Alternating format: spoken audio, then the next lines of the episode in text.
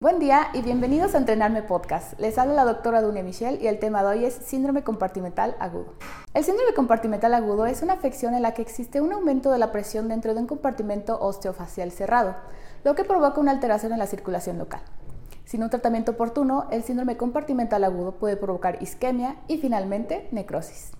El síndrome compartimental agudo se puede, puede ocurrir sin ningún trauma precipitante pero generalmente en el 75% de los casos ocurre después de una fractura de huesos largos, como fracturas tibiales, siendo la causa más frecuente del padecimiento, seguida de las fracturas radiodistal.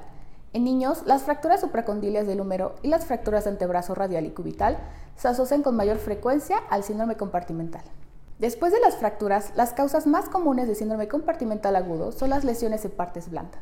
Otras causas del síndrome compartimental agudo incluyen quemaduras, lesiones vasculares, lesiones por aplastamiento, sobredosis de drogas, lesiones de reperfusión, trombosis, trastornos hemorrágicos, infecciones, yesos o férulas colocados incorrectamente, vendajes circunferenciales ajustados, traumatismo penetrante, actividad atlética intensa y mala posición durante la cirugía. Dentro de la epidemiología tenemos que la incidencia del síndrome compartimental agudo se estima de 7.3 por cada 100.000 en hombres y 0.7 por cada 100.000 en mujeres.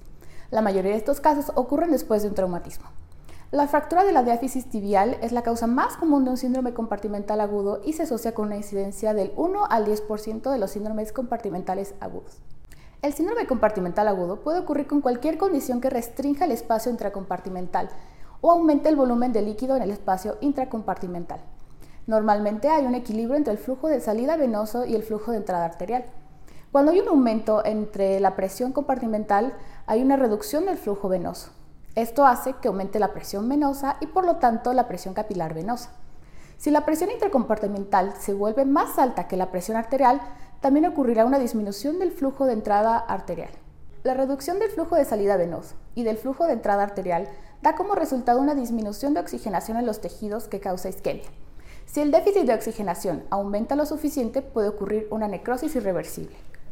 El síndrome compartimental agudo generalmente ocurre en las pocas horas de incitar el trauma. Sin embargo, puede presentarse hasta 48 horas después.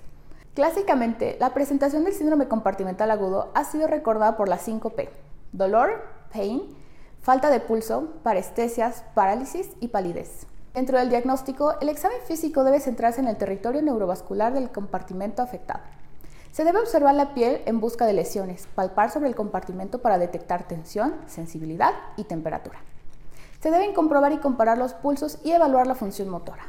No se requiere la medición de la presión intracompartimental, pero puede ayudar en el diagnóstico si existe incertidumbre. Las presiones de los compartimentos a menudo se miden con un manómetro, un dispositivo que detecta la presión intracompartimental al medir la resistencia que está presente cuando se inyecta una solución salina en el compartimento. Otro método emplea un catéter de hendidura, mediante el cual se coloca un catéter dentro del compartimento y se mide la presión con un transductor de línea arterial. El método del catéter de hendidura es más preciso y permite una monitorización continua.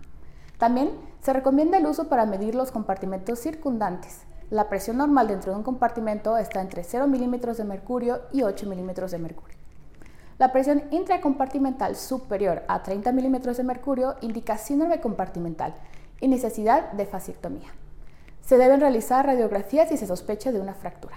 Cuando la presión intracompartimental aumenta entre 10 milímetros de mercurio y 30 milímetros de mercurio de la presión arterial diastólica del paciente, esto indica perfusión inadecuada e isquemia relativa a una extremidad afectada.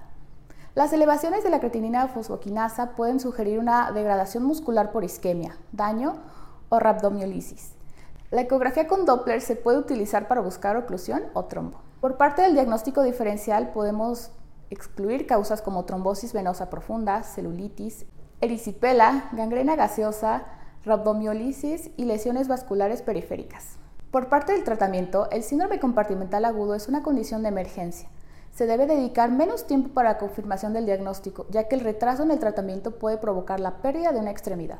Como medidas generales, se debe de proporcionar oxígeno suplementario, retirar cualquier yeso restrictivo, apósitos o vendajes para aliviar la, presión, mantener la extremidad a la altura del corazón para evitar la hipoperfusión, prevenir la hipotensión y proporcionar soporte para la presión arterial en pacientes con hipotensión. Para los pacientes que no cumplen con los criterios de diagnóstico para el síndrome compartimental agudo, pero que están en alto riesgo según los hallazgos de historia clínica y el examen físico o para los pacientes con presiones intracompartimentales entre 15 y 20 milímetros de mercurio, se recomienda la vigilancia intrahospitalaria con mediciones seriadas de la presión intracompartimental. El tratamiento quirúrgico es para pacientes con presiones intracompartimentales superiores a 30 milímetros de mercurio y se debe realizar una fasciectomía quirúrgica. El marco de tiempo ideal para realizar una fasectomía es dentro de las 6 horas posteriores a la lesión y no se recomienda la fasectomía después de 36 horas posteriores a la misma. Cuando la presión tisular permanece elevada durante este tiempo, se puede producir daños irreversibles y es posible que la fasectomía no sea beneficiosa en esta situación. Si se produce necrosis antes de realizar la fasectomía, existe una alta posibilidad de infección que puede requerir amputación. Si se produce una infección, es necesario el deshibridamiento para evitar la propagación sistémica u otras complicaciones. Después de que se realiza la fasectomía y se disipa el edema, se puede realizar un injerto de piel para cerrar la incisión. Los pacientes deben ser monitoreados de cerca por complicaciones que incluyen infección, insuficiencia renal aguda y rhabdomiolisis. Los estudios a largo plazo en sobrevivientes revelan el dolor residual, contractura de Boltzmann, déficits neurológicos leves y defectos estéticos marcados por la extremidad afectada.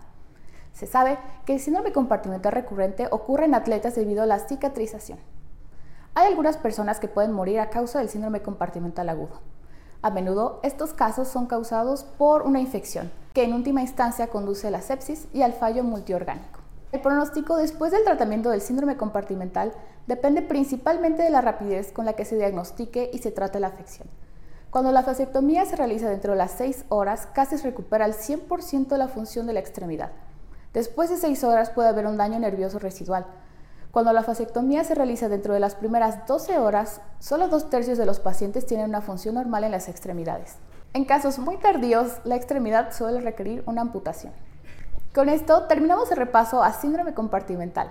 Agradezco mucho su atención. Les habló la doctora Dunia Michelle para Entrenarme Podcast. Nos escuchamos en el siguiente tema.